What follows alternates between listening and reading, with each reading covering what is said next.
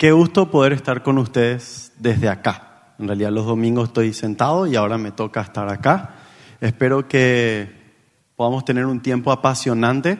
Me parece algo demasiado hermoso de parte del Señor pensar que me toca hablar del Salmo 19 y está el Instituto Jalel. Creo que es una combinación muy divertida porque el Salmo 19 es un himno tremendo creado por el rey David y vamos a tratar de entrar en ese himno y desmenuzarlo un poco. Así que para todos aquellos, quiero que vean esta imagen. Creo que para todos aquellos que somos padres es una imagen bastante cotidiana, pero poniendo orden en medio del caos. ¿Y por qué le titulamos así a este tiempo, a este mensaje, a esta reflexión? Yo quiero decirte que no importa si estás mucho tiempo en la iglesia o hoy estás por primera vez, la intención profunda de mi corazón, lo que he entendido compartir contigo, es que sea la primera vez que estás o estés mucho tiempo, vos puedas comprender algunos principios tremendos. Pero díganme si no es real que más de una vez en nuestras vidas nos encontramos en caos.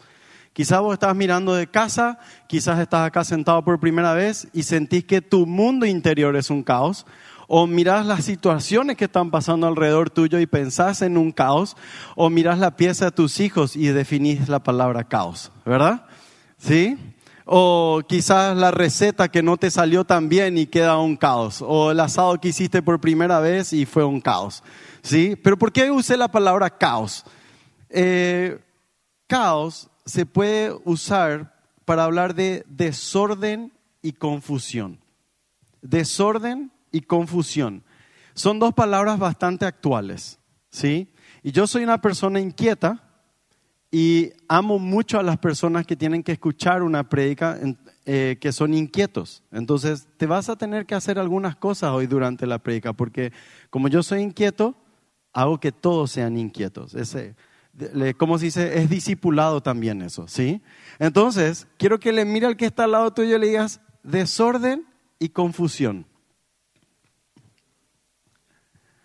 Estas dos palabras representan algo muy interesante. Cuando hay desorden, fácilmente hay pérdidas. ¿Has entrado corriendo a la pieza de uno de tus hijos en medio de ese caos y pisado algún juguete querido? Y tu juguete y, el, y tu hijo empieza a llorar y dice, mamá, me pisaste el juguete, papá. Era porque estaba, no estaba en el lugar donde tenía que estar. Siempre que hay desorden, va a haber pérdidas. Y siempre que hay confusión, va a haber frustración. ¿Y por qué es importante y relevante? Porque quizás estás acá hoy y algunos de estos dos sentimientos son relevantes en tu vida hoy. Pérdida y confusión, frustración. Son palabras profundas, son palabras fuertes, pero son palabras muy reales para muchos de nosotros en diferentes momentos de nuestra vida. Y hoy queremos entrar porque este es el punto. Vivimos en un tiempo lleno de opiniones, interpretaciones, predicciones, teorías. Y de alguna forma todos necesitamos encontrar un norte. Así que abran sus Biblias en el Salmo 19. Y déjenme decir que vamos a trabajar este salmo en tres partes. ¿Sí? Vamos a trabajarlo en tres partes. Y estas tres partes le vamos a llamar tres niveles.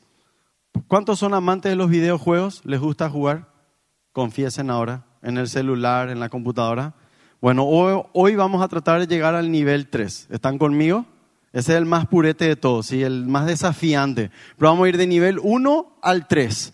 Tres niveles. El Salmo plantea tres niveles muy espectaculares. El primer nivel, para que ustedes lo tengan en su mente a medida que vamos avanzando, es el primer nivel es el nivel de lo material. El segundo nivel que vamos a estar hablando después va a ser el nivel de las ideas. Y el tercer nivel va a ser el nivel de mi mundo interior. Entonces, el mundo material, el mundo de las ideas y mi mundo interior. Así que si tienen ya Salmo 19, cuando lo tengan, díganme, ¿ha sido ribonucleico? No, eso no hace falta que lo digan. Búsquenlo nomás. ¿Sí? dice, los cielos proclaman la gloria de Dios y el firmamento despliega la destreza de sus manos. Día tras día no cesan de hablar, noche tras noche lo dan a conocer. Hablan sin sonido ni palabras, su voz jamás se oye. Sin embargo, su, su mensaje se ha difundido por toda la tierra y sus palabras por todo el mundo. Dios preparó un hogar para el sol en los cielos y éste irrumpe como un novio radiante luego de su boda. Hace poco tuvimos bodas acá en Concordia y vos ves la cara de los recién casados y legalmente este texto es tal cual. Se alegra con un, como un gran atleta ansioso por correr la carrera. El sol sale de un extremo de los cielos y sigue su curso hasta llegar al otro extremo. Nada puede ocultarse de su calor. Este es el primer nivel. Y quiero que captemos algo. Vamos a tratar de desmenuzar este, este precioso salmo en diferentes aspectos, para algunos muy desafiantes desde el punto de vista artístico, pero vamos a llegar a un punto muy desafiante desde el punto de vista personal. Es tremendo pensar en este salmo desde esta perspectiva. El rey David escribió este salmo y él pone la pelota en la cancha diciendo, Dios creó todo.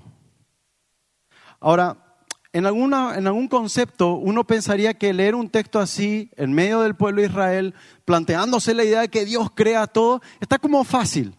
¿sí? Hoy salirte a la universidad, para todos aquellos que son universitarios, y pararte en tu curso y decir, Dios creó todo, está como que todos te miran un poco más raro. Pero déjenme decirte que tampoco necesariamente para el rey David era algo sencillo plantear esto. Él estaba rodeado de culturas donde no necesariamente creían en el Dios creador del cielo y la tierra como el soberano, adoraban un montón de dioses. Quizás no había tanto escepticismo con respecto a un Dios creador del cielo y la tierra, pero había un montón de dioses a los que adoraban y encima un montón de dioses caprichosos que les pedían hacer cosas súper raras y Dios plantea y pone este punto de partida y dice, damas y caballeros, hay un mundo material que exige una respuesta. Hay un mundo que te rodea, que vos puedes tocar y ver y reclama una respuesta. ¿Por qué estamos acá? Y el rey David plantea algo muy loco y dice, damas y caballeros, estamos acá porque Dios creó todo. Y en un detalle muy interesante, tienen que pensar que en el Salmo 18 uno antes. No puedo decirte si está enfechado cronológicamente, pero es interesante que la palabra los alinea entre el 18 y el 19 a estos salmos. El Salmo 18, el rey David dice, te proclamaré en medio de las naciones. Y es tan tremendo porque entonces el siguiente punto que pone el rey David dice, damas y caballeros, Dios creó todo y el sol tiene un orden perfecto. Y la, bueno, él usa esta figura de sale y entra. Y nosotros usamos artísticamente o vulgarmente usamos la idea salió el sol. Nadie dice ya giramos frente al sol, ¿verdad? Usamos salió el sol, ¿verdad? Y entonces él usa este concepto de orden perfecto y dice, y el sol es creación de Dios. Interesante. ¿Por qué? Porque en las culturas que le rodeaban, adoraban al sol. Y el rey David se atreve artísticamente con un salmo preciosísimo instalar en la mesa que lo que los muchachos están adorando no es digno de oración, sino la belleza y la majestad de ese sol es digno de admiración de su creador. Qué espectáculo. Y piensen en este detalle interesante. El pueblo de Israel había salido años atrás, obviamente, de su cautiverio en Egipto. En Egipto adoraban al sol. ¿Saben lo que hacían para adorar al sol? Sacrificaban a sus hijos en adoración al sol. Y el rey dice, el rey David dice, damas y caballeros, ustedes están adorando al objeto de la creación y no al creador. Y están sacrificando a sus hijos en medio de esa adoración incorrecta instala una conversación tremenda. Y una de las cosas que yo quiero animarte dentro de este proceso para aquellos, porque hay muchos jóvenes aquí, muchos adultos también, que en conversaciones laborales, en conversaciones universitarias, se instalan conceptos sobre la creación y la no creación, si hay un creador y si no hay, pero definitivamente el mundo material que te rodea exige una respuesta. Hoy en día nadie puede escaparse de responder la pregunta, ¿hay o no hay un creador? ¿Y cuál es la intención del creador si lo hubiese? Obviamente para nosotros como hijos de Dios hay un creador. Y, este salmo nos dice cuál es su intención. Pero yo quiero desafiarte, querido estudiante, querido universitario, a que ores y le pidas a Dios creatividad para instalar en la mesa la presencia de Dios, como lo hizo el rey David en su cultura. Piensen, tiempo después, cuando el pueblo de Israel va de nuevo de cautiverio, ¿qué le pedían? Canten sus himnos, le decían, ¿verdad? Y ellos decían, ¿cómo vamos a cantar en tierras extranjeras? Pero piensen en esta locura. La música del pueblo de Israel era famosísima. Y el rey David artísticamente, delicadamente y preciosamente usa esta famosa música que ellos expandían por el mundo conocido para instalar la idea de un Dios creador no caprichoso, que no necesitas sacrificar a tus hijos, sino que puedes vivir una experiencia profunda y real con Él. Quizás hasta acá estás sentado por primera vez en la silla y decís, ¿de qué me sirve esto? Yo ya sé que Dios existe. Déjame ir al siguiente nivel contigo. Entonces, hay un mundo material que exige respuestas. Y dice la palabra de Dios, para transicionar al siguiente nivel, Romanos capítulo 1, versículo 20, nos da una clave. Lo invisible de Él, o sea, de Dios, su eterno poder y su deidad se hacen claramente visibles desde la creación del mundo y se pueden discernir por medio de las cosas hechas. Por lo tanto, no tienen excusas. Lo invisible de Dios se hace visible en este mundo material, en esta creación. Eh, yo soy muy amante de la ciencia, me gusta, para ser honesto, y pregunten a mi esposa, paso muchas horas investigando cosas de ciencia. Y hay, un, hay uno que, un, unos, de lente, así un señor mayor que siempre está subiendo en YouTube nuevos descubrimientos científicos y subió ayer nomás la nueva pantalla de una empresa, no voy a decir cuál porque no nos da diezmo a Concordia, entonces ¿para qué la vamos a promocionar? La nueva pantalla flexible que sacaron, ¿verdad? Y así finita y se puede doblar por todos lados para celular. dice, ¿saben cómo se logró esto? A través de unos polímeros. Me preguntan a mí qué es polímero, tarea para la casa. ¿Qué son polímeros? No sé. Pero ta, ta, ta, y empieza a explicar todo y termina diciendo esto. Porque la ciencia, o sea, porque los hallazgos científicos y la tecnología siempre se ha inspirado en la naturaleza. Estos polímeros están en la naturaleza, inspirados en ese principio, sacaron esta pantalla. Y ahí dice, los aviones se inspiraron en los pájaros. ¿Has descubierto otra cosa que está inspirada en la naturaleza? Es tremendo. Mucho de lo que hoy nosotros vemos como grandes tecnologías están inspiradas en cosas creadas por Dios hace años atrás. Seamos creativos para instalar en la mesa de conversación a un Dios vivo y real porque Él es un Dios de orden, es un Dios de leyes que permiten la vida y es un Dios de belleza y grandeza. Y esto es algo tremendo. A medida que más y más se investiga cómo poder tener vida en otros planetas, más y más se confirma que solo pequeñas variaciones de niveles de oxígeno, de acercamiento al sol o cosas por el estilo matarían toda la vida en la Tierra. La palabra de Dios dice que Jesucristo, o sea que Dios sostiene todo esto con su voz, con su palabra. ¡Qué belleza! ¡Qué belleza! Este Dios de orden, de leyes y de belleza y grandeza que permite en la vida, este Dios quiere intervenir hoy en tu vida y en la mía. El siguiente nivel es el nivel que Él se revela no solamente en la creación, sino que Él se revela a través de su palabra. Y miren lo que dice el Salmo 19, versículo 7 al 11. Lo voy a leer. Las enseñanzas del Señor son perfectas, reavivan el alma. Los decretos del Señor son confiables, hacen sabio al sencillo.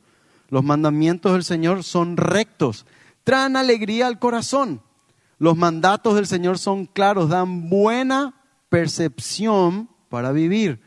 La reverencia al Señor es pura, permanece para siempre. La ley, las leyes del Señor son verdaderas. Cada una de ellas es imparcial. Son más deseables que el oro, incluso que el oro más, más puro. Son más dulces que la miel, incluso que la miel que gotea del panal. Sirven de advertencia para tu siervo, una gran recompensa para quienes la obedecen. Mi familia y yo somos locos por la miel. Y cuando tenemos el privilegio por ser parte del Discord y el ministerio Discord, Discord es un ministerio que trabaja profundamente para fortalecer el ministerio de adolescentes y jóvenes en las iglesias en diferentes puntos del país. Y uno de los lugares a los que vamos casi cada año, cada año, es Colonia Independencia. Y una de las cosas, ahora se van a enterar los de Colonia Independencia, que siempre encuentro en la cocina de Colonia Independencia, si alguna vez estuviste ahí, conoces la cocina, es una cajita con miel, pero con el panal. Ah, qué cosa. No sé usted, pero no resisto la tentación de robar. Perdón, Colonia Independencia. no, ellos saben que está ahí disponible y yo soy el que va y clac, come un poco. Y después estoy así haciendo otra cosa y pienso, ay, la mielcita del panal y vuelvo a la miel, ¿verdad? No sé ustedes, pero cuando te vieron, la miel es algo realmente muy rico. Y dice la palabra de Dios, hay un mundo material que exige una respuesta. preguntaron a un gran científico que desarrolló toda la teoría del Big Bang y le dijeron, si hubo un Big Bang y una masa que explotó en un momento, ¿quién ubicó esa masa en el medio del espacio? Y el científico, su respuesta, lo, lo vi, no es que me contaron, vi la entrevista, dijo, esa no es una pregunta importante. Y muchos años después siguió investigando para encontrarle una respuesta a esa pregunta, hasta que llegaron a la conclusión de que la masa se autocreó a sí misma. Cosa a veces un poco, tenés que tener mucha fe a veces para creer cosas así. Pero es interesante que no podemos convivir con la idea de que el mundo material no exija una respuesta. Pero Dios se revela en este mundo, pero también se revela en su palabra. Y la palabra de Dios dice que Cristo es el verbo, es la verdad. Y Él vino para revelar a Dios en forma completa y perfecta. Él es la palabra viviente. Pero también inspiró el Espíritu Santo a hombres comunes y corrientes como vos y yo. Y algunos dicen, ¿para qué creer en la Biblia si la Biblia fue escrita por hombres comunes y corrientes? Eso es lo que hace apasionante a la Biblia. Si me decían que era un libro bajado en una nave espacial, quizás iba a dudar, pero si me dicen que hombres comunes y corrientes, en 1500 años de distancia, más de 40 de ellos, algunos ni se conocieron, ni siquiera tuvieron el privilegio de leer el escrito anterior, pueden mantener un hilo rojo para revelar a Dios su amor y su voluntad para nosotros. Quiere decir que hay grandeza en su palabra, porque es algo que trasciende a la fuerza humana es algo que viene de Dios. Y en esta revelación tremenda, en el nivel es, nos muestra que Dios que creó todo hermoso y bueno, tiene algo para decirle a su creación. El rey David dice, ¿hay un mundo material? Y este mundo material exige una respuesta. Hay un Dios. Y este Dios quiere hablar contigo, este Dios quiere comunicarse contigo. Y acá es donde quiero ser muy práctico contigo, porque si estás por primera vez, déjame decirte algo, no estás aquí por casualidad, es que Dios te trajo porque quiere hablar contigo. Y no creas que al salir de aquí ya no hay oportunidad de hablar con Él, esta es la belleza de la palabra, la podés llevar contigo todos los días de tu vida y puedes tener una relación con este Dios único y verdadero todos los días de tu vida y vivir una vida apasionante con Él. Acá viene tres aspectos que revelan esta porción de la palabra. Y uno es, la palabra de Dios trae vida. Vida no está definido como el hecho de que lata tu corazón solamente, sino de que tu existencia sea relevante y significativa. Vida no es solamente el hecho que lata tu corazón, te levantes a la mañana. ¿Cómo son ustedes cuando se levantan a la mañana? Acá estamos todos bonitos, pero ya veo el peinado de algunos. Yo tengo una gran ventaja. Yo siempre me levanto peinado. Es un privilegio que solo algunos alcanzamos por la sabiduría y la voluntad de Dios. ¿Ven? Ahora, quiero decirte algo. No sé cómo te levantas cada mañana, pero quizás sos de los que se levanta recontra dormido. Hay esos que se levantan a las seis, pero son funcionales a las nueve. ¿Vieron? Tengo amigos así.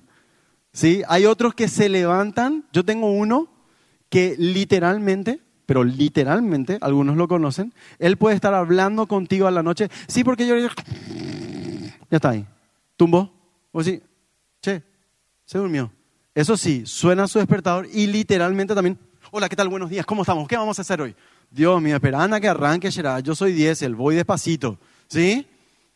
Pero la vida no se trata solamente de la capacidad de latir tu corazón, desayunar, ir a trabajar, cobrar tu salario, ver en qué lo gastas y ver cómo llegas al fin de mes. Te lees todos los libros de Panasiu para ver cómo llegas al fin de mes, cobra de nuevo y sigue. No, la vida es. La Por eso de ahí nace la famosa frase: Esto no es vida. ¿Han escuchado esa frase? Y no es que no le late el corazón, es que te das cuenta que es un sinsentido si tu vida solo se reduce a eso. Peor aún, ¿Te das cuenta que es un sinsentido si tu vida solamente está rodeada de un profundo caos interno y externo o interno o externo? ¿Por qué creen que en un mundo lleno de ideas como hoy, en un mundo lleno de opiniones, vos puedes entrar en Facebook, en Instagram, en YouTube y escuchar todas las teorías que existen y escuchar miles de cosas? ¿Por qué hay menos seguridad que antes? ¿Por qué aumentan las tasas de suicidio? Porque el tener toda la información no necesariamente nos da seguridad. Déjame decirte algo. En el mar de las ideas que hoy nos rodean, lo único que flota con victoria es la palabra de Dios. Y esto es clave. Necesitamos pasar tiempo con la palabra de Dios para entender por qué estoy ¿Para qué estoy? ¿Quién vitaliza mi vida? Y si estás por primera vez, déjame decirte algo. Quizás nunca leíste una Biblia. No te preocupes, porque hoy vos puedes empezar a tener una relación con el Dios creador y con su palabra. En momentos más vamos a tener la oportunidad de tomar decisiones. Pero la palabra de Dios no solamente da vida, la palabra de Dios da seguridad y confianza. La Biblia no es ambigua, es clara. Hay un creador que ama, hay un problema real que se llama pecado, que es el pecado. No es solamente, ay, ya dejé de fumar, dejé de tomar y dejé esto. El pecado es literalmente el hecho de que vos y yo en algún momento de nuestra vida le dimos la espalda a Dios y creíamos tener una mejor idea de cómo tomar nuestras decisiones. Y al darle la espalda a Dios, rechazamos su voluntad buena, agradable y perfecta y decidimos hacer nuestra voluntad y entramos en un real caos interno y externo.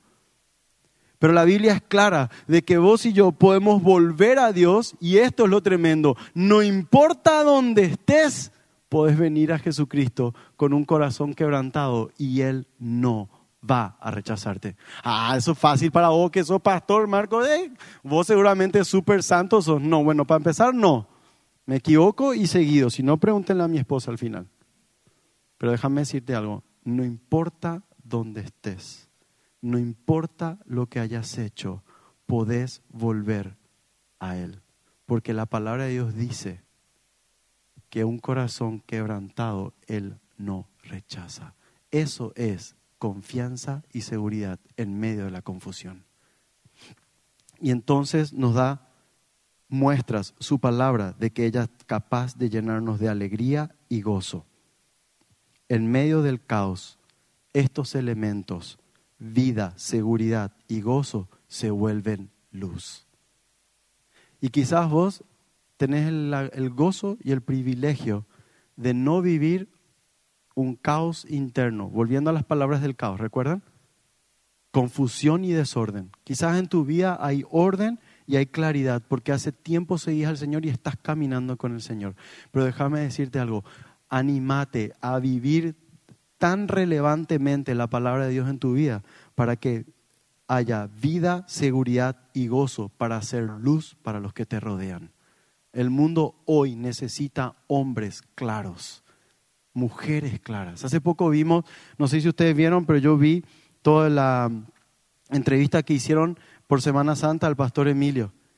Y era tan interesante, porque todas las religiones representadas iban dando sus respuestas.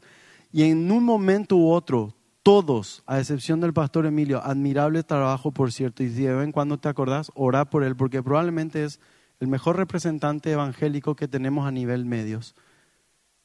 Todos en algún momento empezaron a ser ambiguos. Y bueno, sí, Jesús, pero no, pero que sí. Le hacían preguntas y empezaban a dar vueltas por todos lados. Le hacían preguntas, Emilio, claro, ta, ta, ta, ta, ta, ta, ta, ta. Podés enojarte con eso, pero al menos es claro es directo. Lo hizo con mucho amor. Admiro su trabajo.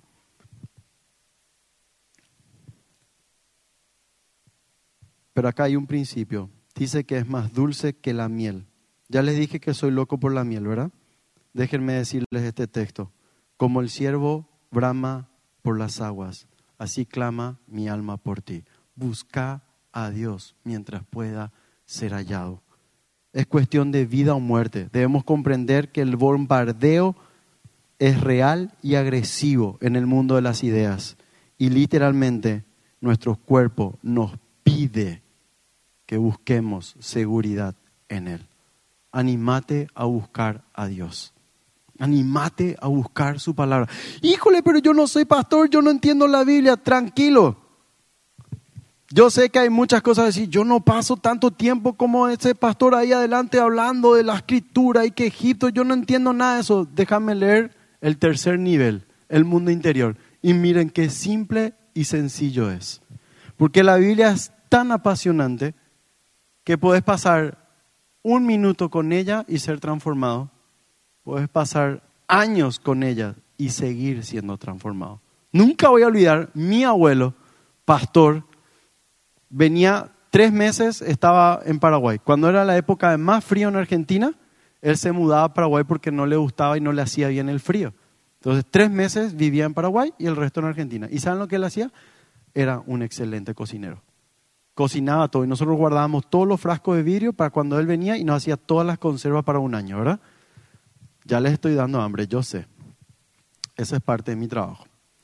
Ahora, todas las mañanas mi abuelo se sentaba a tomar su mate o su tereré y esperaba al chipero.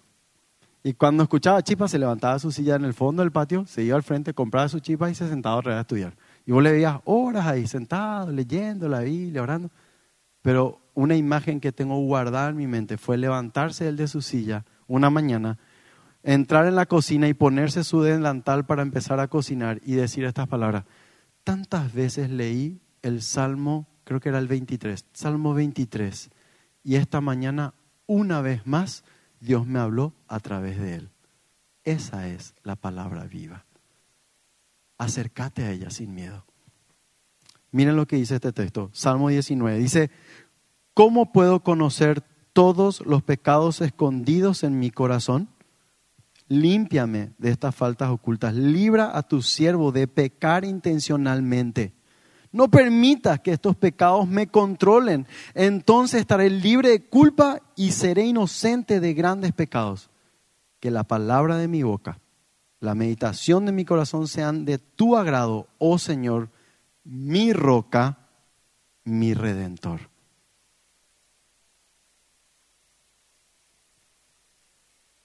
Es tiempo de pasar a nuestro mundo interior la palabra de Dios. Es tiempo de que empecemos a pensar conforme a la palabra.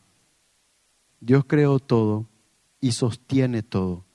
¿Cuánto más nuestra vida? ¿No somos acaso más valiosos que un pájaro al que Él alimenta? Quiero entrar en este punto.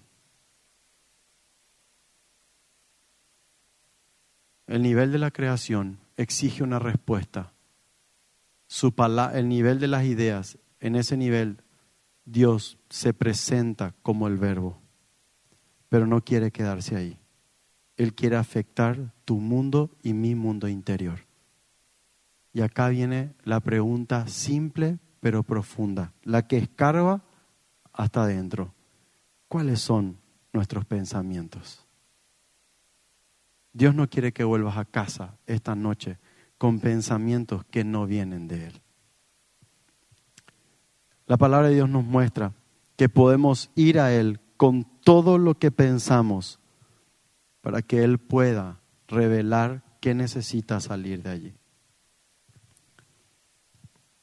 Dios interviene en nuestros pensamientos, pero para eso necesitamos conocer también su palabra.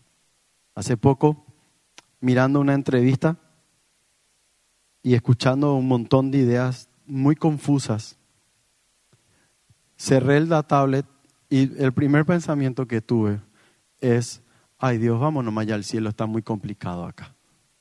¿No te ha pasado eso alguna vez?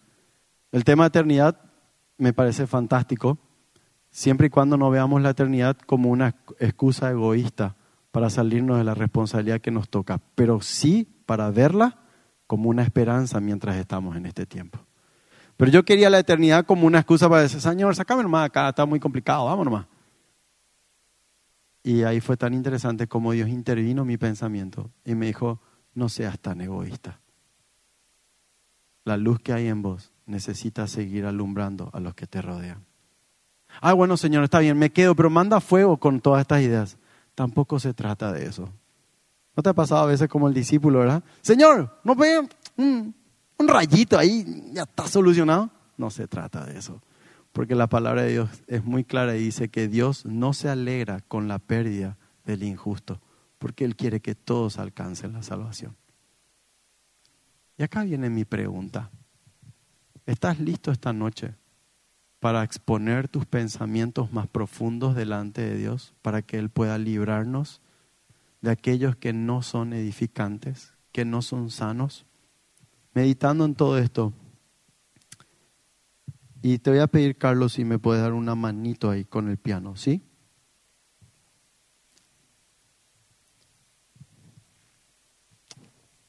Con la melodía de Ven ante su trono.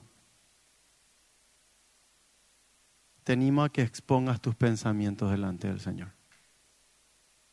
Yo creo que hay gente que si somos todos honestos aquí en este lugar y en este momento, todos podríamos reconocer que luchamos por momentos con pensamientos que no son edificantes. Hace un año atrás, estando en Iturbe, vino un hombre junto a mí y me dijo, confía en el Señor. Yo así me quedé así. No, no lo tomé como broma, ni lo tomé como qué se cree él para decirme, lo tomé en serio, ¿sí? Pero me di cuenta, porque después escuché más del contexto de la persona que vino a decirme, que quizás realmente no era un mensaje de Dios, era un ataque del enemigo. Posterior a esas palabras, por algunos meses, como nunca en mi vida me volví a preguntar sobre la existencia de Dios, la realidad de su existencia, la realidad de Cristo, la realidad de su intervención en la humanidad. Nunca me había pasado tanto así. Pero son pensamientos. Algunos de nosotros tenemos pensamientos de temor muy fuertes. Algunos tenemos pensamientos de debilidad muy grandes. Pero no una debilidad porque reconozco el poder de Dios, de una debilidad de que yo no voy a poder hacerlo. De hecho, sí es cierto que no lo hacemos nosotros, pero cuando Dios nos llama a algo es porque Él se va a manifestar.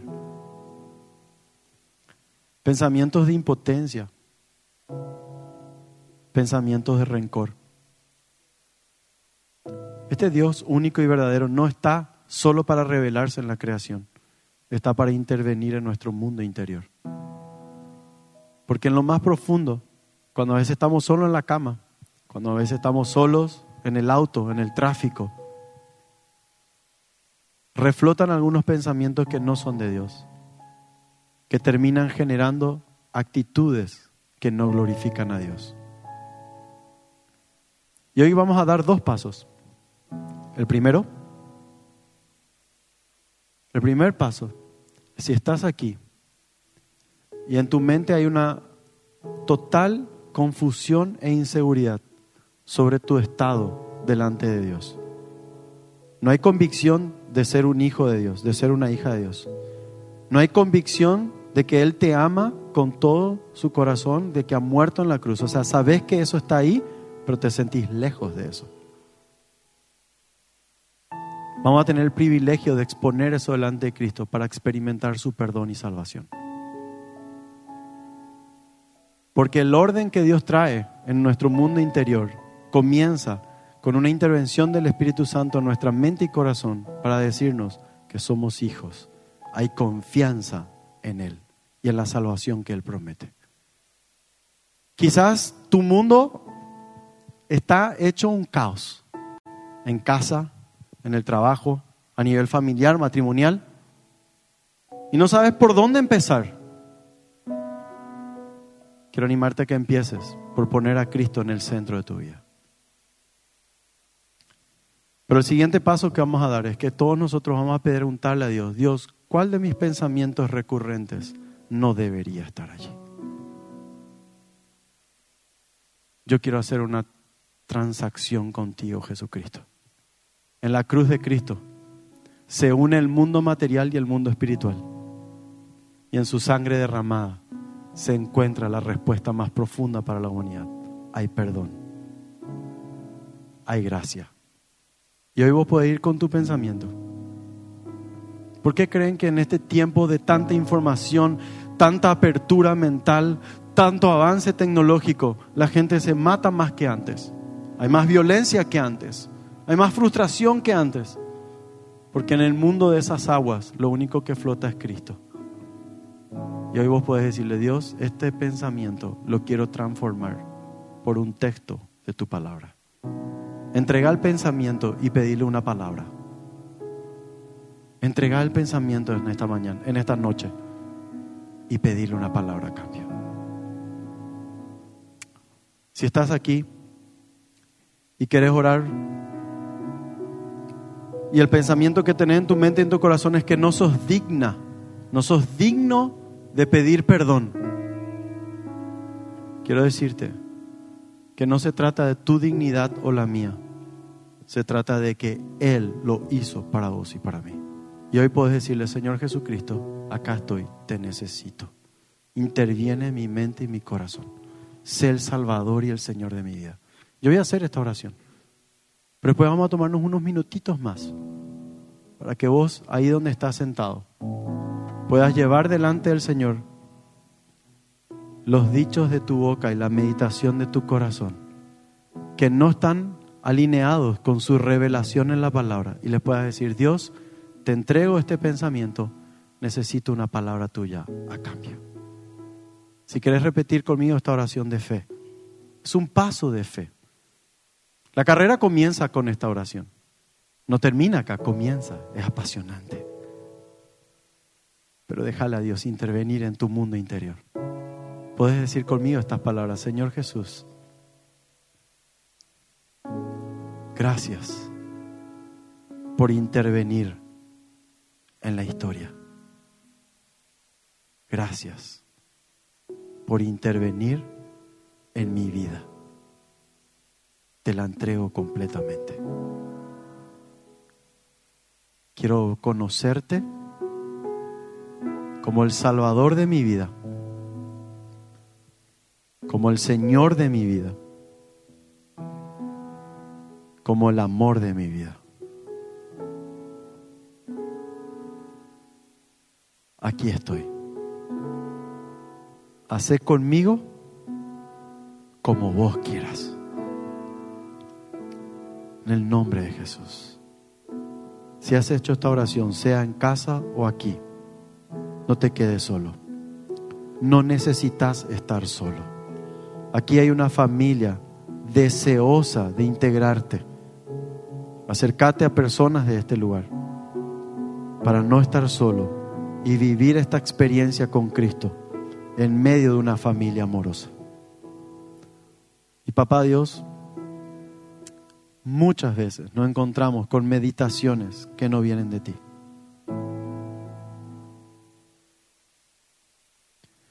Quizás algunas personas aquí jamás le han contado a nadie alguna de ellas.